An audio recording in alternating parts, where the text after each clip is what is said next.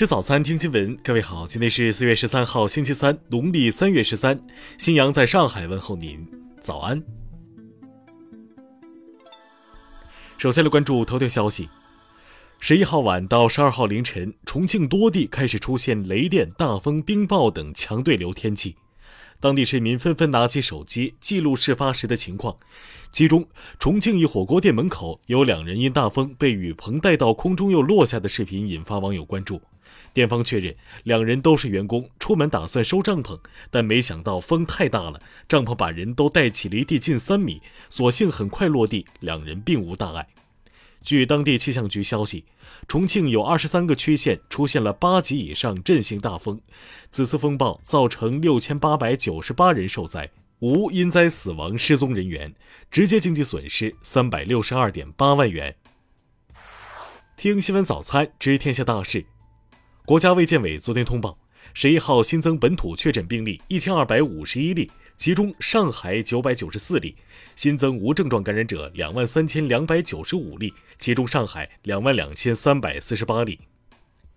国家卫健委昨天表示，上海市疫情处于快速上升期，社区传播尚未得到有效遏制，预计未来几日新增感染者人数仍将处于高位。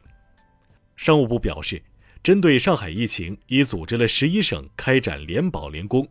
到十一号，累计向上海供应蔬菜一点八万吨、米面八百五十吨、肉蛋五百吨，另外还无偿支援了蔬菜、水果、牛等食品五千四百多吨。上海市商务委昨天结合疫情防控和生活物资保障实际需要，超市卖场相关网点解封工作将分区分类稳妥推进，解放严格落实疫情防控措施的生活物资供应节点网点。广州市昨天通报，将继续开展新一轮核酸筛查。九号来尚未接受过核酸检测的居民将被赋黄码。昨天，苏州全市新增阳性感染者三十一例。当天，苏州市召开新闻发布会介绍，目前没有封城计划，但对出现疫情的地区采取严格管控措施。近日，网传杭州蔬菜价格上涨等消息，号召市民囤菜。杭州市商务局表示。近期蔬菜供应充足，价格稳定，没有囤菜的必要。交通运输部要求做好公路交通疫情防控和保通保畅工作，发现一刀切劝返、违规设置防疫检查点、擅自阻断公路运输通道等情况的，要严肃处理，督促立即整改。下面来关注国际方面，俄新社十二号报道，俄罗斯总统普京当天表示。基辅脱离俄乌双方在伊斯坦布尔谈判时达成的共识，俄乌谈判陷入僵局。普京昨天在记者会上称，俄罗斯遭遇了物流领域的困难，化肥供应情况严峻，世界很多地方都将面临饥荒。当地时间十一号，法国外交部宣布驱逐六名俄罗斯外交官，俄罗斯驻法国大使馆表示将进行对等回应。日本政府十二号宣布。作为对继续进攻乌克兰的俄罗斯的追加经济制裁，已将包括总统普京的两个女儿在内的三百九十八人新列入资产冻结对象。据美联社报道，当地时间十二号早高峰期间，多人在布鲁克林地铁站遭到枪击，至少十三人受伤，且地铁站中发现了多个未引爆的爆炸装置。据英国《卫报》十二号消息。英国首相约翰逊和财政大臣苏纳克将因在封锁期间违反防疫规定而收到罚款通知。上月，韩国仁川市的一处建筑工地发生一名中国籍工人死亡的事故。日前，涉事公司及其代表涉嫌疏于安全保障义务，被立案调查。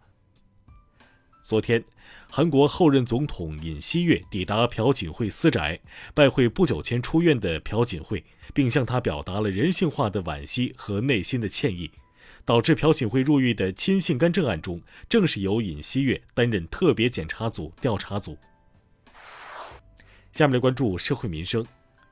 昨天，四川渠县一名七十六岁无保户杨某因户口被死亡注销，无法办理身份证，也领取不了帮扶资金。